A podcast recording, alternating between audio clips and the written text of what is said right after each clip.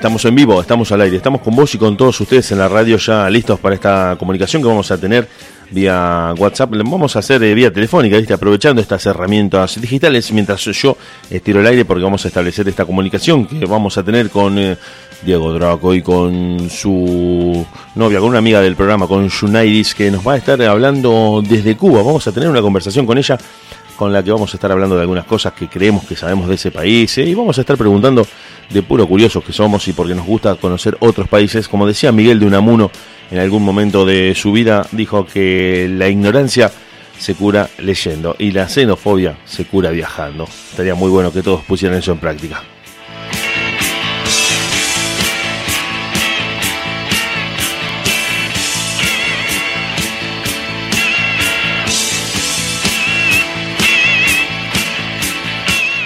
Bueno, acá tenemos la llamada, vamos a ver si podemos establecer el contacto. Buenas noches, buenas noches, buenas noches. Tengo gente en línea. Hola, ¿qué tal, Diego? ¿Cómo andás? Buenas noches, chicos. ¿Cómo andan ustedes? Muy bien, muy bien. Yo muy, yo muy bien, gracias. Buenas noches, Unaidis. Es la primera vez que hablamos por teléfono. Buenas noches. Saludos desde Cuba. Muy buenísimo. La verdad que es emocionante estar hablando con alguien que nos conecta desde Cuba se escucha muy bien tu voz, la verdad que se escucha muy bien, eso es genial, estás sonando muy muy bien y esta llamada la estamos monitoreando desde nuestro panel de controles y la verdad que te estás teniendo un sonido impecable, sé que tenés un muy lindo teléfono celular por lo que se ve. Bueno, Diego nos generó el contacto, te cuento rápidamente, estás eh, saliendo en vivo para una radio de acá de Rosario, la República Argentina, a la que creo que tuviste oportunidad de visitar, si mal no recuerdo. Sí, por muy poco tiempo, pero sí. Era... Desgraciadamente sucedió, no, que desgraciadamente sucedió esto de la pandemia y bueno. Sí, sí, una situación... Tuve que volver a mi país. Un escenario mundial en el que creo que nadie se pudo quedar afuera y la verdad que yo te cuento rápidamente, mi nombre es Diego, me llamo igualmente, igual que Diego Draco, me presento, soy Diego Sepp y soy el conductor de este programa. Prácticamente te diría todo, técnico, conductor, eh, el de mantenimiento, soy el que hace los mandados, hago absolutamente todo. Y te quería contar que vamos a estar eh, preguntándote, pero de manera muy cordial y muy amable, un montón de cosas que nosotros los argentinos creemos que sabemos de Cuba, una isla que a nosotros nos causa una fascinación bastante eh, ambigua, te diría, porque hay mucha gente que desaprueba la historia de Cuba o la forma de, ver el mundo que tienen los cubanos y otros que son eh, partidarios de Cuba. Acá en Argentina hay una división muy grande en torno a eso. No sé si tuviste oportunidad de verla en tu corta visita, no sé si fue tu primera visita. Si me querés contar eso, me gustaría saber si era la primera vez que venías a, nuestro país o... La es la primera vez, sí. Nunca había viajado realmente. ¿Estuviste solamente en Rosario? No, en Rosario, solamente estuve por muy, pocos días. Es que no, desgraciadamente no tuve la oportunidad de disfrutar la ciudad. Pero bueno, espero que en la próxima pueda disfrutar la ciudad como quisiera y conocer un poco más de tu país. Sí, la verdad que tendríamos que cruzar los dedos todos, hacer una gran cadena mundial de buena onda para ver si esto se normaliza y podemos retomar de alguna manera post cuarentena eh, lo mejor que nos permite viajar y poder conocer otros países, ya que tuviste la posibilidad de venir, que puedas volver y venir más tranquila, me parece, con tiempo, para quedarte, para conocer, para recorrer y... Porque esto sí nos obligó a todos a como a clavar los frenos, a, frenar de golpe y tuvimos que retrotraernos. ¿Sí? Sí, no, y te contaba eso porque además, em, ya que como me estás hablando vos, me parece que lo, poco, muy poquito que pudiste conocer de, Rosario y de Argentina te gustó. Eh, no sé si, si Diego te estuvo siendo de, guía turístico, pero tenemos un país eh, muy rico desde lo geográfico. Hay mucho paisaje, hay mucho para conocer acá que prácticamente eso es como un continente. Sí, es verdad. Porque acá tenemos muchos. ¿Sí? No, que te, quería contar rápidamente. Si él no te contó nada, porque no te hizo de guía turístico, yo te cuento rápidamente.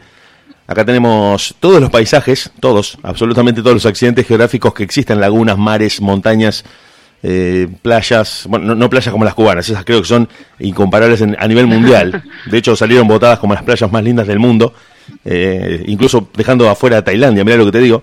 Eh, y tengo muchos conocidos que han viajado a Cuba y me han dicho que eh, las playas de Varadero o los Cayos son, son directamente lo más cercano al paraíso. Así mismo.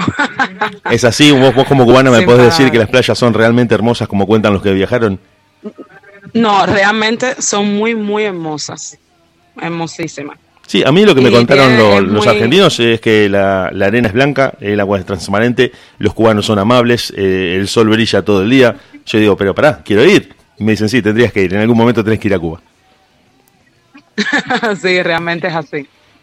Bueno, clima tropical, mucho sol, mucho calor y es como decimos acá, un eterno verano.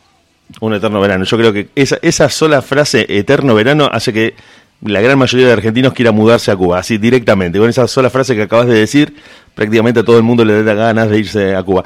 Tengo una mala noticia para contarte a vos, que no sé si tuviste oportunidad de que te lo hayan dicho, que te lo hayan comentado, pero nosotros tenemos muchos kilómetros de playa, muchísimos kilómetros de playa sobre el mar argentino, pero con el desgraciado defecto de que el agua está helada.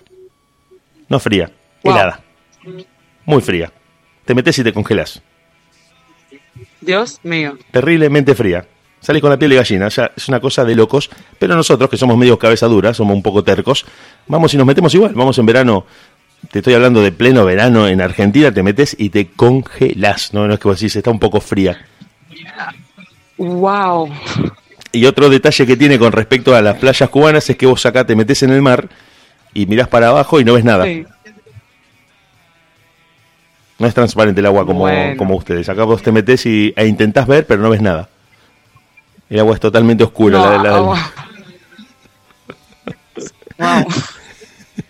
Le voy a coger miedo a la playa, no voy a ir a la playa. No, te digo porque si venís en otro momento, y espero que así sea, que puedas conocer la, la costa argentina, tan, tan famosa por sus aguas heladas, te vas a dar una vuelta y te vas a dar cuenta de que ese sol cubano tan hermoso que se ve por televisión, en fotos y en, y en imágenes, acá de pronto se te nubla el sol, el cielo, se, pone, se empieza a llover, empieza a hacer frío y te tenés que levantar todo e irte a tu casa porque el día de playa se, se cancela abruptamente.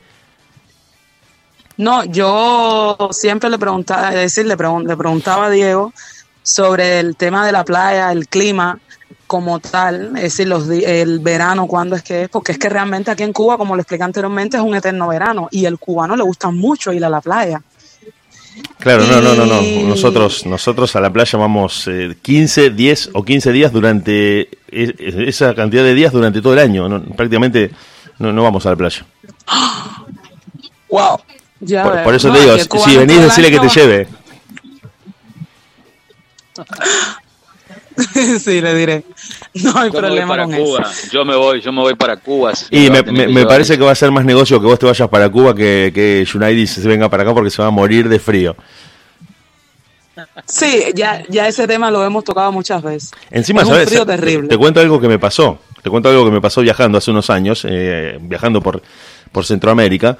Eh, cuando me preguntaban de qué país era por el acento y me decían, ustedes son- de Argentina, ¿dónde son ustedes? Porque estábamos en un contingente grande de gente que había viajado y éramos todos de Argentina. Y le decíamos, sí, vos sabés que somos de Argentina. Y te digo que gente de Panamá, de República Dominicana, la primera palabra que me decían cuando yo les decía que era de Argentina, no me decían ni mate, ni Messi, ni Maradona. Me decían, qué frío que hace en tu país, qué frío que hace en Argentina. Todos me decían. Era lo primero que me decían. Nadie me dijo Maradona, el mate, el dulce de leche, nada, nada. Me dijeron, che, ¿vos de dónde sos? De Argentina. Ah, qué frío que hace allá. Fui una vez, me morí de frío. Y es como que para la gente que vive con un clima tan agradable como el eterno verano del que vos hablas, venir acá es, es muy brusco porque encima acá tenés eh, eh, un clima abrupto que durante un día de calor puede hacer frío de golpe. Sí, Eso es lo que me parece es que un también es clima muy... bastante inestable. Exactamente, el clima, sobre todo vos estuviste en la peor zona del país, porque Rosario climáticamente es muy inestable. Y en una misma semana podés tener un día de calor agradable y después el resto hace muchísimo frío. Demasiado. y llueve mucho también.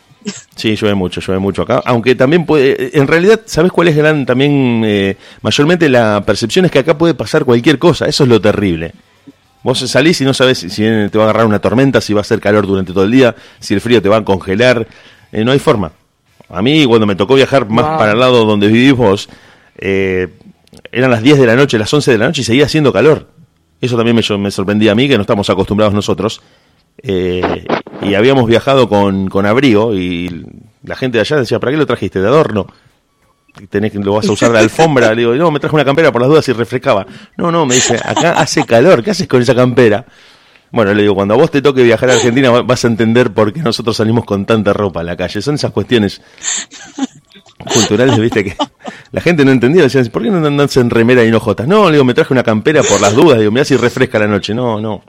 Vamos, si te vas a prender fuego, te vas a incendiar con esa campera. Sí, sí, sí, es muy terrible. Ya, aquí en Cuba no es así. Aquí en Cuba hay que venir con la ropa más ligera posible, porque como yo le he explicado a Dieguito en otras ocasiones, eh, aquí el, el, el invierno es decir, cuando nosotros estamos aquí en, sí, cuando hace frío acá en Cuba, es un frío tan leve que es como decir que el clima refrescó un poco, pero no es ese frío que, que, te, que te obliga ¿no? a, a tener que dormir con manta o a ponerte varias piezas de ropa, para nada. O, y a comer comidas muy calientes y muy calóricas como hacemos acá. Porque acá no sé si... Ah, bueno, vos estuviste eh, casi en invierno, te diría. O no, vos estuviste en verano acá en Argentina. Bueno, no sé decirte exactamente porque yo estuve hace poco y hasta donde sé había mucho, mucho frío que hace. Bueno, eh, eh, en este momento y, en los días que tenemos por delante acá en Argentina se come comida muy caliente, muy calórica, muy cargada y empieza a hacer frío de manera continuada. Como el mondongo. Y mucho mate. Eso no le puede faltar a la Argentina. No, no, el argentino es una cosa que ya está verde de tanto tomar mate. No sé si tuviste oportunidad de probarlo, porque otra cosa que me pasó fue que tomando mate con gente de otros países me decían, ¿qué haces chupando agua sucia con hierbas? ¿Eso es una droga? No, no, no, no, no es una droga, es algo que nosotros tomamos durante todo el día. Y me decían, ¿y pero para qué? ¿Con qué objeto? Con ninguno, le digo, es solamente un ritual que llevamos a cabo pero me dicen, ¿te alimenta? Te, ¿Tiene algún sabor especial? No, le digo, es como estar pastando como si fuéramos caballos que estamos comiendo hierba y nada más, pues solamente con agua. Y la gente no lo entendía y me decían, ¿y encima qué hacen? ¿Lo comparten y todo el mundo se lo va pasando de boca en boca? Sí, le digo, nosotros estamos inmunizados contra cualquier cosa porque compartimos el mate siempre. Y los europeos, por ejemplo, me decían, ¿cómo puedes compartir eso y dejar que otro que lo estaba tomando te lo pase y vos tomás desde ahí con una bombilla? Una cosa de locos. Pero sí, sí, sí, el mate es algo que habrás visto por todos lados. Sí, pero bueno, no lo probé porque realmente como que no me gusta, no me, no me llamó la atención. Aunque acá en Cuba nosotros somos de tomar muchos té, infusiones, pero bueno, realmente no me... Y por lo que tengo entendido suele ser muy amargo, dicen que dulce es muy rico, pero yo preferí no...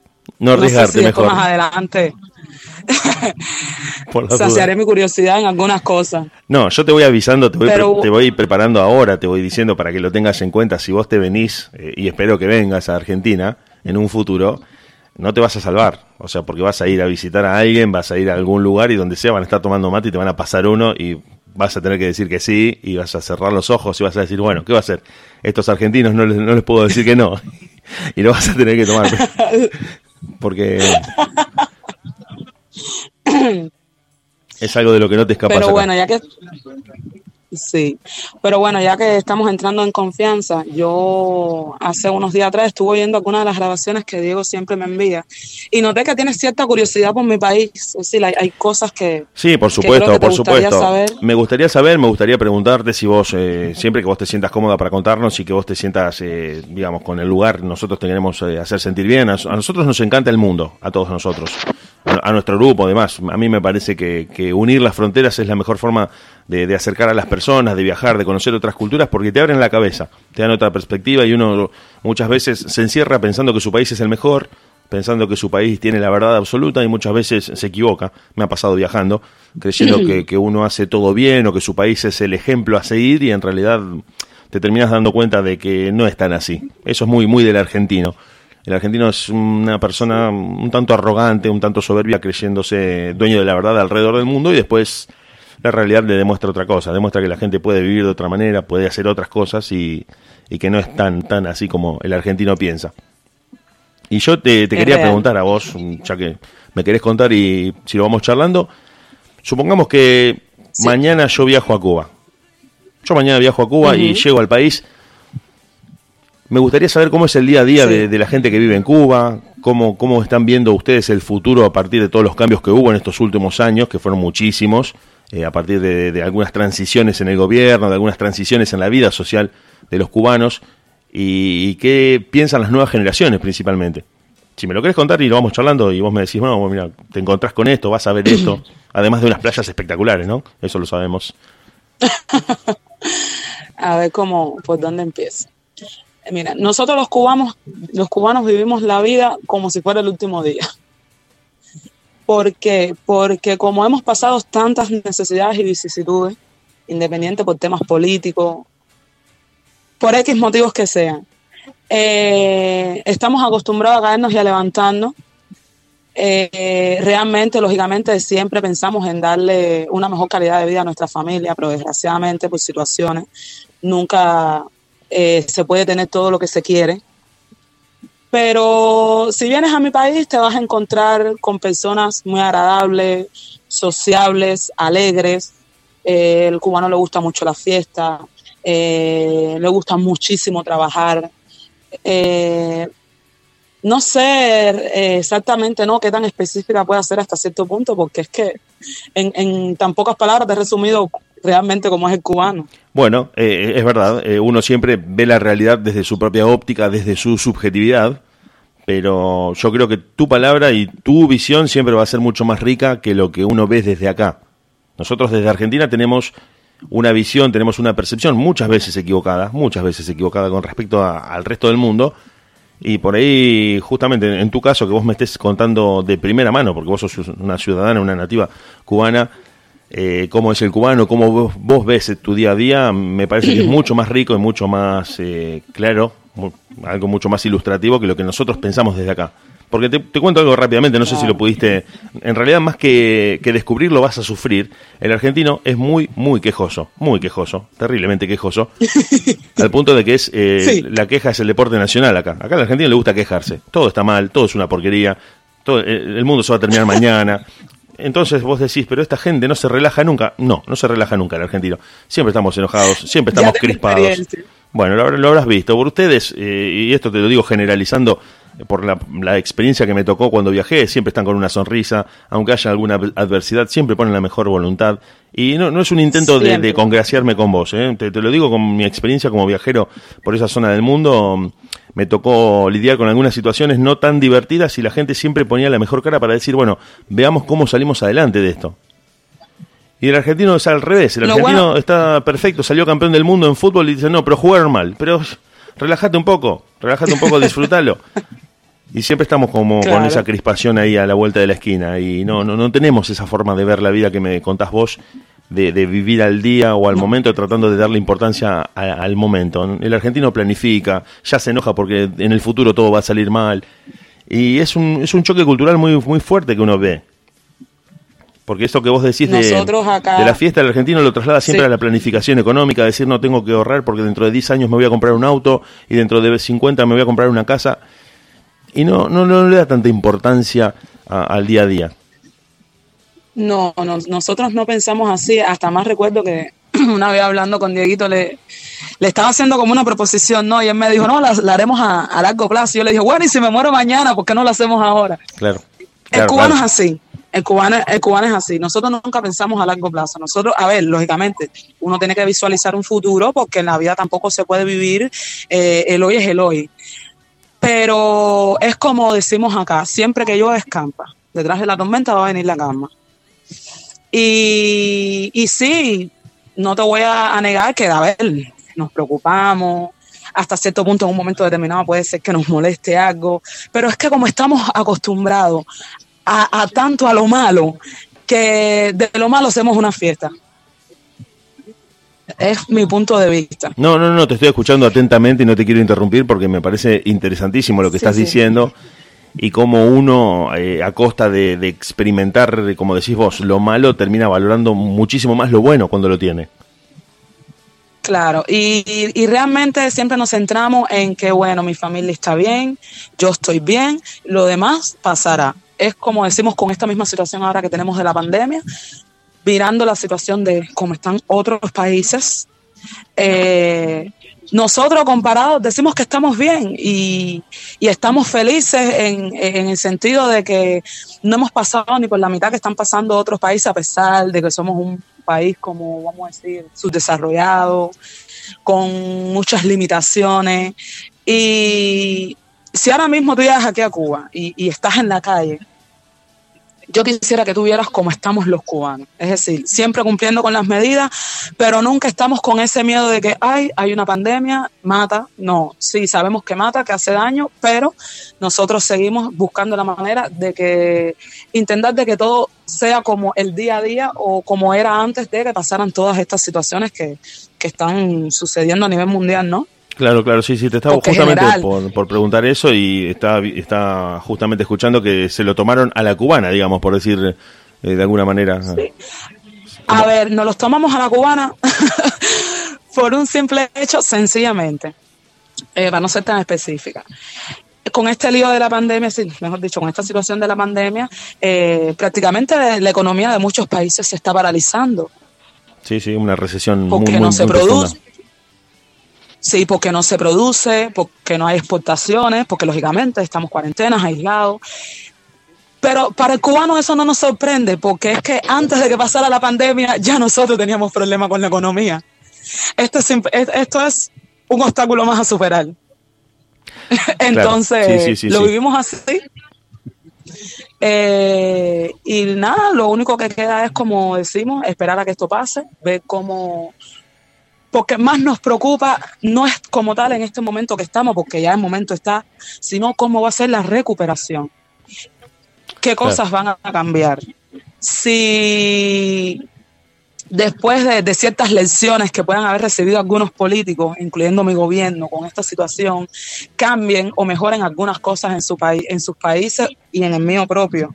Y entonces estamos así, en, en la espera de a ver qué sucede y si tomamos conciencia en algunos aspectos o seguimos tal y como estamos. Sí, sí, es definitivamente la, forma de verlo. Ajá, pero cualquier decisión que se pueda tomar a cubano no le va a sorprender. Nosotros vamos a seguir viviendo nuestra vida tal y como siempre la hemos vivido y como decimos acá, que pase lo que vaya a pasar. Qué genial. Te, quiero preguntar, te quiero preguntar, la verdad, si te soy sincero y al aire, te quiero preguntar un millón de cosas, pero me parece que, la semana que viene te voy a volver a llamar o le voy a decir a Diego que me haga la comunicación con vos para volver a seguir hablando. Te quiero preguntar esto. Eh, el ciudadano cubano, el ciudadano cubano, eh, el cubano con el que uno se puede encontrar, ¿tiene fe en el gobernante, en su gobernante? ¿Me puedes volver a repetir la pregunta? Sí, eh, digamos, el cubano. Más, despacio. Eh, el ciudadano, sí, lo, otra cosa, otro problema que tenemos los argentinos, te habrás dado cuenta, es que hablamos a toda velocidad. No paramos, no respiramos, no tomamos aire y hablamos a toda velocidad. Eh, sí, ya me di cuenta. Te, pregunto, el argentino, el argentino, mira que el fallido que tengo, el, el cubano, el ciudadano cubano, la ciudadana cubana, ¿tiene fe en sus gobernantes? ¿Confía en la gente que está al mando en su país? ¿Cree que su gobernante lo, va a ayudar? En general, te digo, porque acá, por ejemplo, el argentino odia a los políticos. El argentino medio los odia. Sabe que, lo van a estafar, saben que lo van a perjudicar, no confía en nadie, piensa que son todos iguales. Y te digo porque me gustaría hacer ese contrapunto con la percepción que nosotros tenemos de, a ver, de los políticos. Eh, cada quien tiene su, su opinión personal, porque como bien saben, sabemos, cada cual es un mundo aparte. Mm. Realmente nosotros no hemos tenido las experiencias que han tenido ustedes en su país. Y realmente hasta cierto punto sí tenemos cierta confianza, no al 100%, de que nuestros gobernantes nos ayuden, por, nos ayuden, es ajá, que, que nos van a ayudar solamente por una cosa. Hay cosas malas, pero hay muchas cosas buenas. Y, no, no siempre se puede ver lo malo de las cosas, porque esta misma situación que nosotros estamos pasando ahora, la, la presente. Acá en Cuba se han hecho muchas cosas por ayudar a, los más necesitados. Eh, la medicina está disponible a cualquier hora que la necesites. Eh, es muchas cosas que son buenas. Que a lo mejor el de fuera eh, dice, no, bueno, el cubano vive en una tiranía porque el gobierno, no sé, expresiones que suelo escuchar de lo puede ser. Sí, sí, sí, totalmente, totalmente. E, esa, esa, es la percepción muy generalizada y eh, además eh, alimentada por un montón de intereses. Alimentada por muchos intereses Efectivamente. Porque yo te voy a poner un ejemplo sencillo y el que nos, más, nos está afectando un poquito más ahora. El tema de la salud.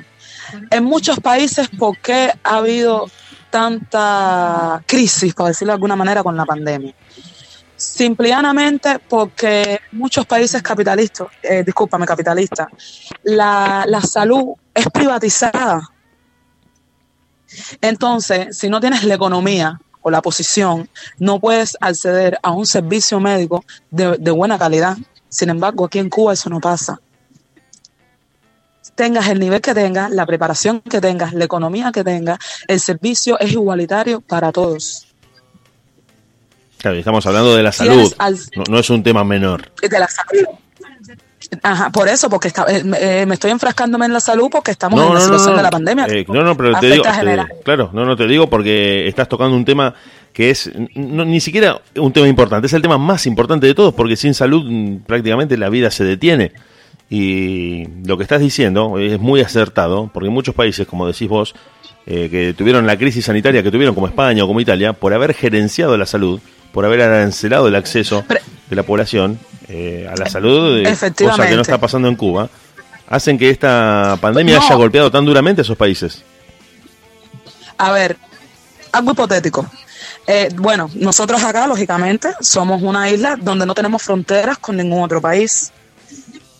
Pero bueno, vamos a suponer que en el caso de que sí tuviéramos frontera con otros países, en Estados Unidos, ¿qué sucede? El tema de los indocumentados. ¿Cuál es el problema con los indocumentados? Le tienen miedo a inmigración. Al tenerle miedo a inmigración y a no tener una economía, no pueden acceder a un servicio público con la calidad que necesitan. Tienen miedo, de, como le tienen miedo a inmigración, no se presentan a recibir un servicio o lo más mínimo, hacerse un test para detectar si tienen o no el COVID-19. Entonces son personas que están enfermas sin saberlo muchas veces y lo están transmitiendo. Y tienen miedo, y sin embargo aquí en Cuba eso no pasa. De donde quieras que sea, del país que vengas, tengas o no tengas documentos, aquí tú vas a tener derecho a un servicio de salud, con todas las condiciones. Es verdad que somos un país comunista, hay un solo partido, tiene sus cosas buenas, sus cosas malas, pero esa es una ventaja que tenemos todos acá en este país. Salud gratis, educación gratis. Aquí el que no estudia es porque no quiere. Entonces, yo en mi criterio personal, respondiendo a la pregunta que me hiciste anteriormente, tengo fe en mi gobierno, no al 100%, porque como te expliqué, hay cosas que no me gustan, que no vamos a entrar en detalle, esas son cosas mías personales, pero yo como ciudadana no me puedo quejar. Tengo mi trabajo, mi familia está bien, tenemos acceso a las cosas que necesitamos y, estoy bien en mi país. No te digo que no, que quisiera probar otras metas, eh, no sé, probar, es decir, ver otros horizontes, buscar una mejor calidad de vida, porque es normal en los seres humanos querer prosperar. Pero sinceramente, como estoy ahora, no me puedo quejar. Es mi opinión y mi respuesta como persona. Ahora, general, no te puedo decir. No, no, no, pero me, gusta tu opinión, me gusta tu opinión y quería tu opinión personal de, la experiencia que vos tenés de tu día a día en Cuba, porque, como te decía, nosotros especulamos desde acá y el argentino en general, te hablo en general del argentino, eh, yo no, yo no escribo en ese tipo de pensamiento, no, no considero a Cuba una tiranía, Sé que como cualquier gobierno y como cualquier eh, sociedad tiene sus cosas buenas y sus cosas malas, generalizando y haciendo como a grosso modo un resumen, en todos lados vas a ver cosas buenas y malas. Pero pienso que las cosas importantes como la salud y la educación, que son dos derechos y no bienes de consumo, como muchas veces en otros países se, concibe de esa manera, es decir, si lo podés pagar lo vas a tener, si no, no. Eh, me parece que en Cuba es, revolucionario, es algo que, que decide la vida de una persona que puedas tener acceso a la salud y a la educación. Porque en otros países, como estabas diciendo vos, la pandemia tuvo un impacto muy fuerte debido a que la salud es un bien de mercado. Y si vos no tenés el poder adquisitivo para acceder a esos servicios, eh, te quedas en un nivel eh, muy precario de atención y las consecuencias terminan siendo las no deseadas. Entonces, por eso me parece que es una percepción, uno puede estar de acuerdo o no, eh, con un montón de cuestiones políticas o ideológicas pero que la salud y la Claro. educación estén a- al servicio y a, y a disposición de cualquier mm, ciudadano, eso hace que marque una diferencia con el resto del mundo. Decisiva. Decisiva, porque la salud es lo que determina el ritmo de tu vida. Es decir, por darte un ejemplo muy, muy simple, vos te vas a levantar hoy y vas a seguir eh, a hacer tu vida si estás en condiciones de salud, si te duele la cabeza, si te duele un brazo, si te duele una pierna, si te duele la espalda, no te vas a poder levantar, te vas a quedar adentro de tu casa y tu vida se detiene. Claro. Entonces me parece que con la salud no, no debería establecerse esa cuestión de, bueno, el que puede pagar va a ser bien atendido y el que no puede pagar lo dejaremos morir porque le falta un papel, le falta un, doc- un documento, alguna documentación que le permita acceder. Como estabas vos muy bien graficando eh, la situación de los indocumentados en Estados Unidos, que por el miedo a inmigración dicen, bueno, prefiero quedarme enfermo en mi casa antes de arriesgarme a que me detengan por no tener papeles. Es una cosa horrorosa Efectivamente. pensarlo de esa manera. Pensar que vos te- estás en alguna ciudad de Estados Unidos y decir, bueno, como yo no soy ciudadano norteamericano, antes de exponerme a que me inicien una causa y me deporten a mi país, después de todo lo que me costó llegar hasta acá, prefiero quedarme con esta enfermedad y ver si sobrevivo antes de que me detenga eh, la policía de inmigración. Es una cosa espantosa que a uno le recorre un frío por la espalda de solo pensarlo. Cuando deberían decir, bueno, mira, nosotros te real. atendemos, te curamos y después te buscamos un trabajo y nos sentamos a charlar a ver cómo te puedes insertar en esta economía que de pronto, de pronto, siendo crudamente sinceros, la economía norteamericana está en- asentada en una gran en un gran porcentaje en la mano de obra que viene de gente de afuera. Ahí es donde queríamos llegar. Ellos nunca lo van a reconocer, nunca lo van a aceptar, siempre se van a sentir No. invadidos, siempre se van a sentir víctimas de, de una amenaza externa. Por eso sus películas rondan en torno a zombies, a extraterrestres, a gente que viene desde afuera a atacarlos, cuando en realidad es exactamente la inversa. Ellos dependen muchísimo de la gente que los ayuda desde afuera para ser lo que son. No, y permiso, y se están dando cuenta ahora en esta situación de que los inmigrantes, por, de- por así decirlo, son uno de, las, de los pilares, para decirlo de alguna manera, con el tema de la economía en Estados Unidos, porque ahora mismo todas las fábricas están paradas, no se está produciendo. Entonces ahora quieren recuperar esa masa que hasta ayer estaban persiguiendo para que vuelvan a trabajar a las fábricas, porque los ciudadanos americanos no lo van a hacer. Es una cosa muy contradictoria, ¿no? Entonces ahora sí se quiere tomar en cuenta. Lo estoy diciendo por noticias que he estado mirando, que yo me he sorprendido, que ahora es que entonces le están reconociendo el esfuerzo. Que lógicamente después cuando pase la pandemia van a volver a lo mismo. es solamente ahora por una cuestión de necesidad. Justamente, el, el miedo los puso solidarios. Ahora. Sí, sí, sí, sí. Además, ¿sabes qué me quedé pensando de porque tengo eh, amigos norteamericanos y aparte porque conozco Igual su yo. cultura, conozco su cultura. Ellos son eh, asistencialistas, demandan asistencia del Estado para el ciudadano norteamericano, quieren que el Estado los provea prácticamente de todo y son extremadamente Sí. discriminatorios con el de afuera. Quieren que para ellos eh, esté todo disponible y para el de afuera, el que los ayuda a trabajar, el que los ayuda a progresar, no haya nada o en el caso de que tenga algo lo tenga que pagar duramente y no pueda acceder a eso establecen una línea muy grande de división en la que si yo soy norteamericano, el Estado debe ocuparse de mí en todo, de mi salud, de mi trabajo, de un subsidio para que yo me mantenga. Y si vos sos inmigrante, no mereces nada, mereces que se te expulse, que se te mande de vuelta a tu país porque vos me estás quitando el trabajo a mí. Lo que es muy chistoso, porque eh, ese ciudadano que se queja es el que no trabaja. Generalmente está dejando ese puesto de trabajo en manos de un inmigrante que está tomando, está relevando, eh, está tomando justamente esa posta, porque el ciudadano norteamericano Ah, sí. tiene tendencia a no ocuparse y a pedir por vía burocrática más un subsidio que una oportunidad laboral, en un estado inmensamente asistencialista como es el norteamericano. Así mismo.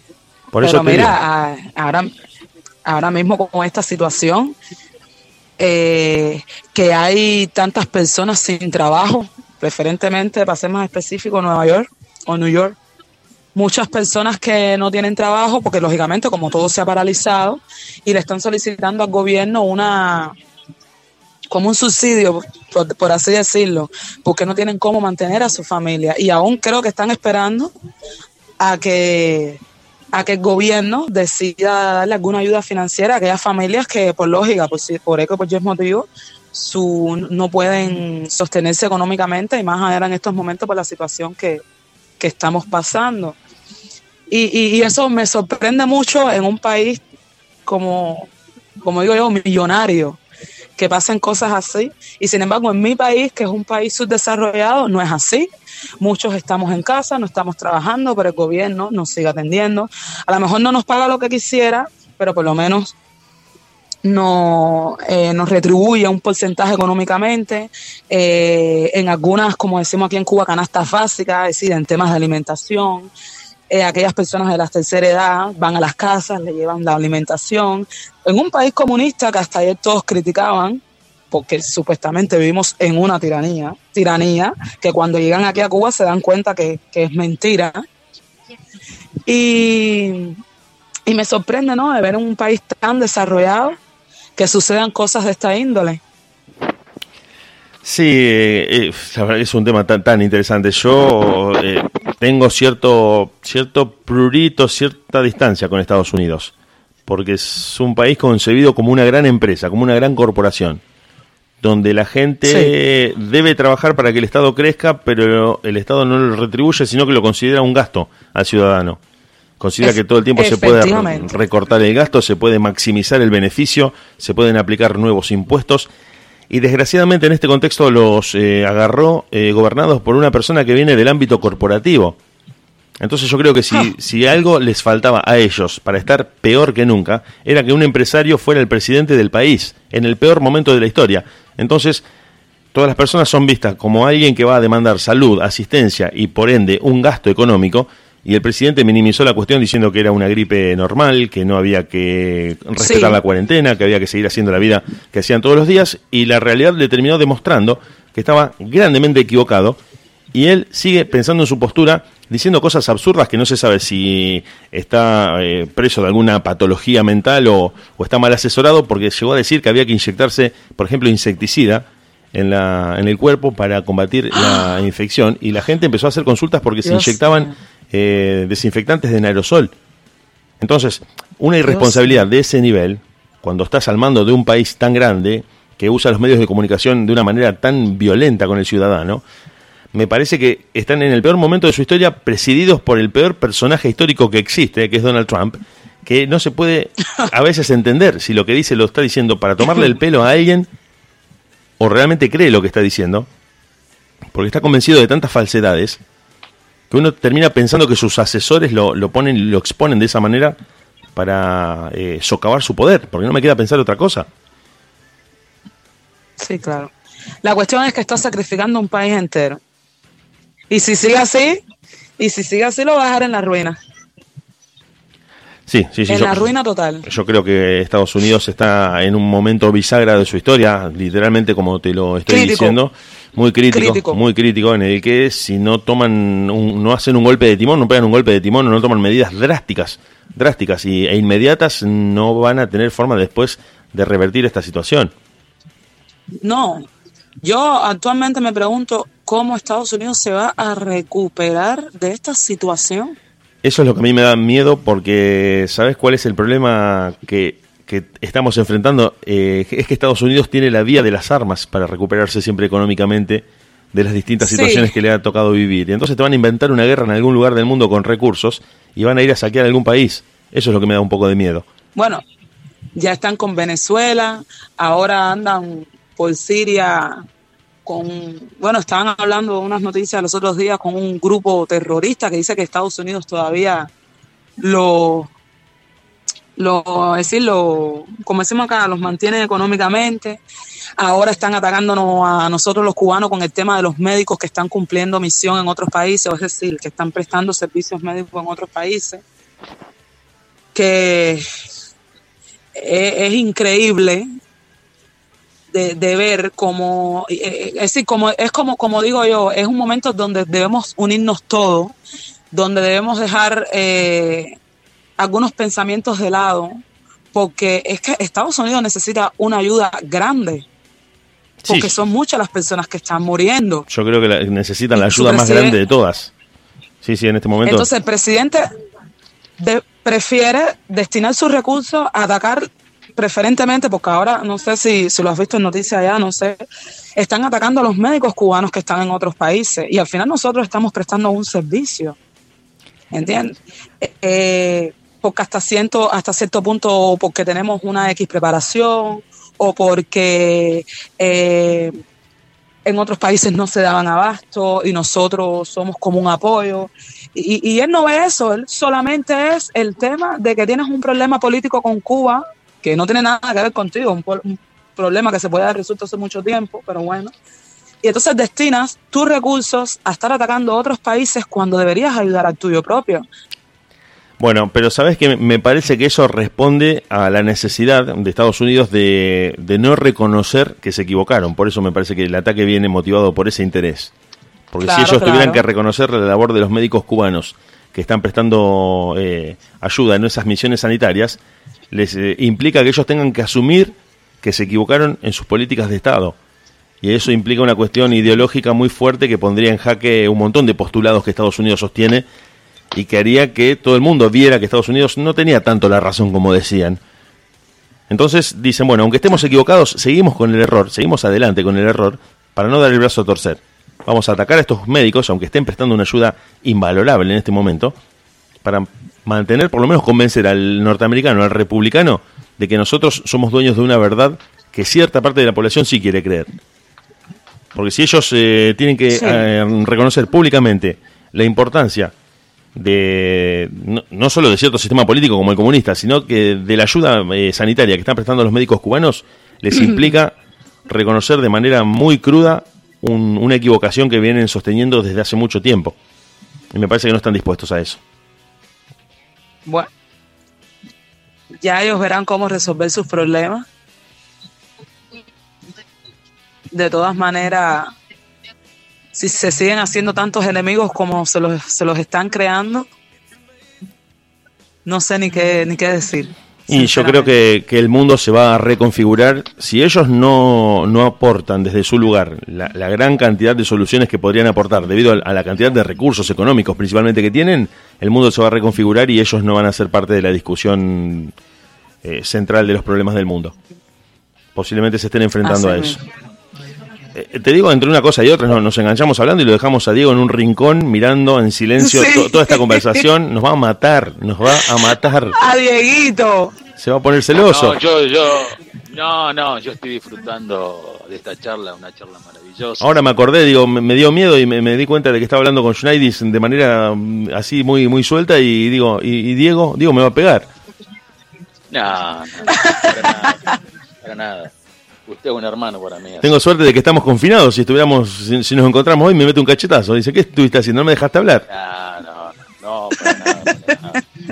No, estábamos, me acordaba, me acordaba hace poco cuando estábamos hablando del tema de las cosas buenas y las cosas malas que puede tener un gobierno comunista.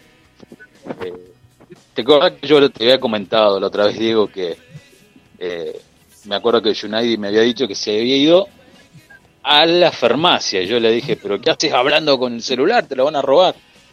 Y bueno, mm, ella me dijo que ahí no sucede esas cosas, así que me quedé bueno. enloquecido, la verdad que te lo comenté. Sí, sí, sí, me lo comentaste y te digo a vos, Diego, te doy de tarea que cuando Junaidis vuelva a la Argentina, vos te encargues de no dejarla sacar el celular en la calle, porque ella por ahí va a creer que está en Cuba, y va a decir, bueno, voy tranquila caminando por la calle y voy a mandar un mensaje. Y acá no se puede hacer eso, es prácticamente como sacar una granada de mano, porque prácticamente pasan cosas, claro. o sea, es muy peligroso.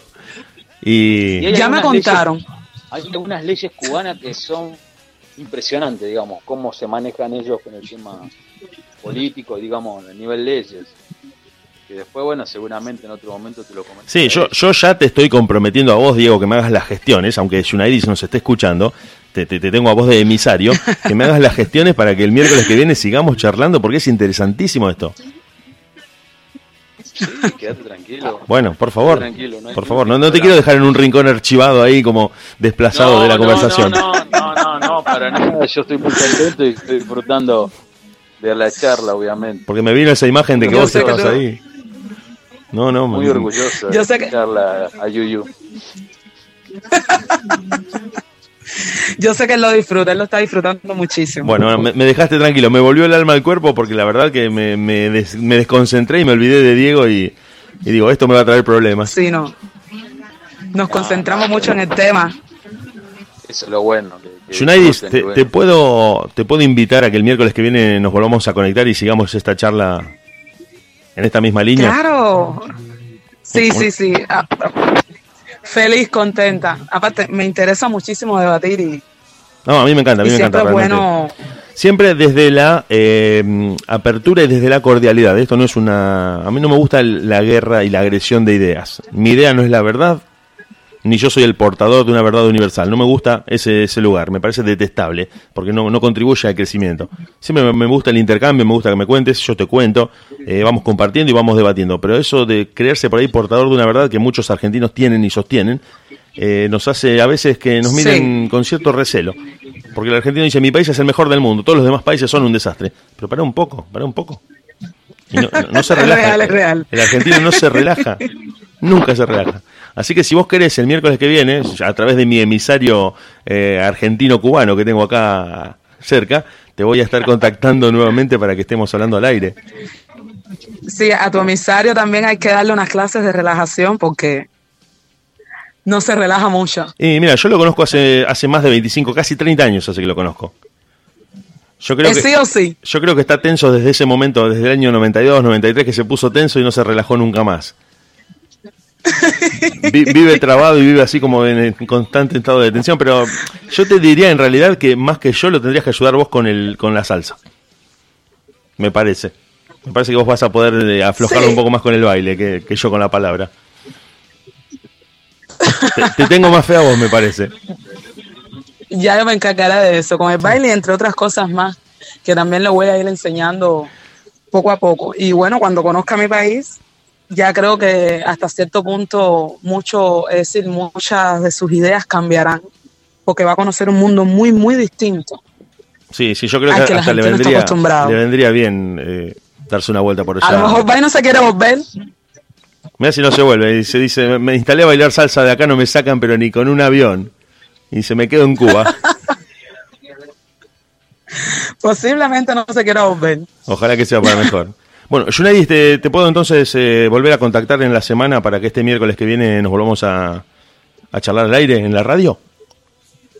Perfecto, no hay problema. Nos vemos entonces la semana que viene. Un gusto enorme haber hablado con vos y mandarle un saludo a Diego. Mandarle un saludo a Diego, que no se me enoje. No, Para mí fue un placer también conocerte. Gracias. Nos Un vemos. abrazo, si él está feliz. Bueno, chicos, Bueno, volvemos a hablar. cuídense. Hasta luego. Chao. Chao.